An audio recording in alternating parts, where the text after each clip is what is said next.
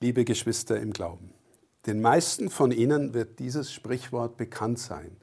Wovon das Herz voll ist, davon spricht der Mund. Es stammt zwar aus der Bibel, sogar aus dem Mund von Jesus, aber es stimmt sicher auch für die meisten von uns, wenn wir von irgendwas begeistert sind. Wovon das Herz voll ist, davon spricht der Mund. Aber wie ist das, wenn wir über religiöse Dinge sprechen? Sie alle wissen ja, dass unsere Kirche durch schwierige Zeiten geht. Wir erleben Spannungen und Skandale.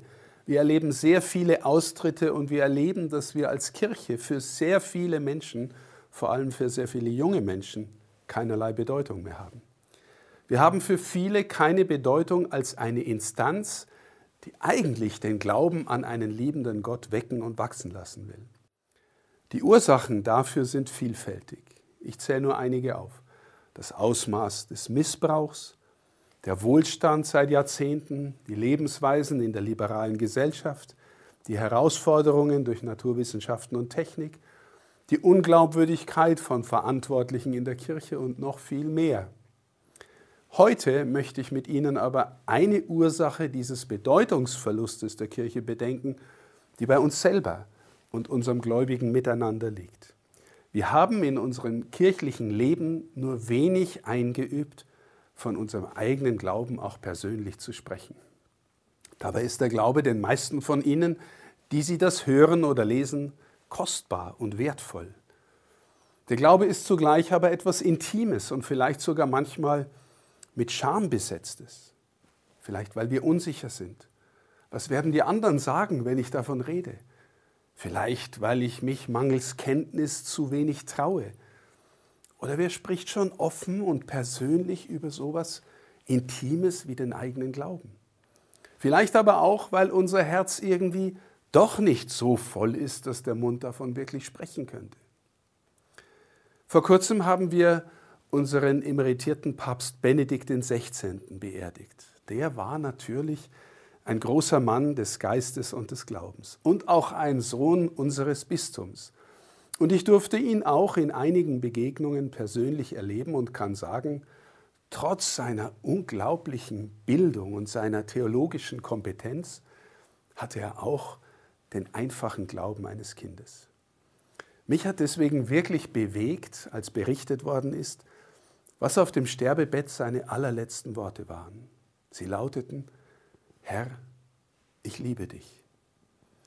Und ich bin sicher, liebe Geschwister im Glauben, hier hat ein Mann mit seinem Mund gesprochen, wovon das Herz auch noch in seiner Sterbestunde voll war.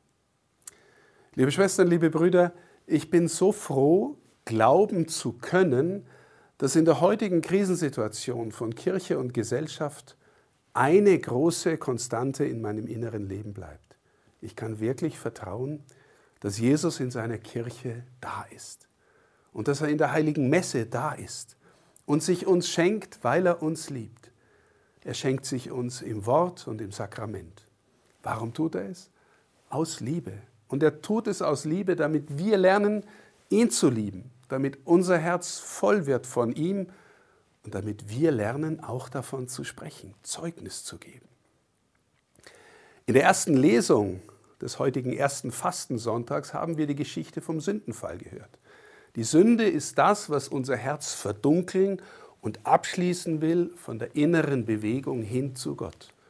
Und im Evangelium haben wir gehört, wie sogar Jesus selbst vom Teufel versucht worden ist, damit er sich von seinem Vater im Himmel entfernt. Wir alle leben in einer Welt, in der es viel Licht und Schatten gibt. Und der Schatten versucht sich fortwährend auf unser Herz zu legen, damit die Distanz zu Gott und seiner Kirche größer wird. Tatsächlich aber sind wir berufen, Kinder des Lichtes zu sein und mitten in den Schatten und dunklen Seiten der Welt von ihm, von Jesus immer neu das Licht zu empfangen und auszustrahlen. Wir sind berufen, unser Herz von ihm anfüllen zu lassen und dann anderen Menschen zu bezeugen, wer er für uns ist. Deswegen möchte ich uns alle für die vor uns liegende Fastenzeit sehr konkret einladen. Erzählen wir im kleinen Kreis oder in einer Gruppe von Menschen die Geschichte von den letzten Worten von Papst Benedikt. Herr, ich liebe dich. Und dann laden wir einander ein, ehrlich und gerade heraus zu erzählen, was bedeutet Jesus eigentlich für mich und für mein Leben und für dich und dein Leben? Erzählen Sie, wenn möglich, ohne Scham. Erzählen Sie auch von Ihren Fragen und Zweifeln und hören Sie einander zu. Sicher wird manches dabei sein, was Ihnen selber hilft, manchen Aspekt an Jesus neu zu erkennen. Einen Aspekt, den Sie selbst noch nicht gesehen haben. Sicher wird Ihnen manches tiefer aufgehen. Und sicher wird manches Reden über Jesus bei den Beteiligten noch eher ein Stammeln im Ungefähren sein. Aber diese Frage, was bedeutet Jesus für mich, die ist es, die erstens bewusst machen kann, was in meinem Herzen an gläubiger Überzeugung schon da ist und die mir zweitens auch helfen kann, selber ins Sprechen zu kommen und dabei allmählich auch sicherer zu werden. Und vielleicht nehmen Sie sich dann ja auch mal bewusst vor, jemanden, der der Kirche etwas ferner steht, mit in den Gottesdienst einzuladen und ihm dann auch zu erklären, wie Jesus in der Messe gegenwärtig ist und sich schenkt.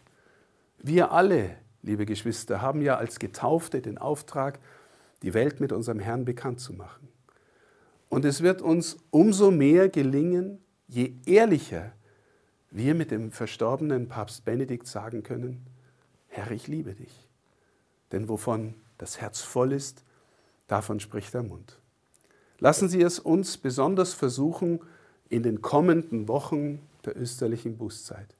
Es kann uns alle dem Herrn näher bringen und uns helfen, in dieser Beziehung zu ihm zu wachsen, in der Beziehung nämlich, die für unser gläubiges Leben so unverzichtbar und wesentlich ist. Ich wünsche Ihnen und allen Ihren Lieben eine gesegnete Fastenzeit, auf dass auch für Sie das Fest der Auferstehung Jesu dann ein echtes Herzensfest werden möge. Gott segne Sie.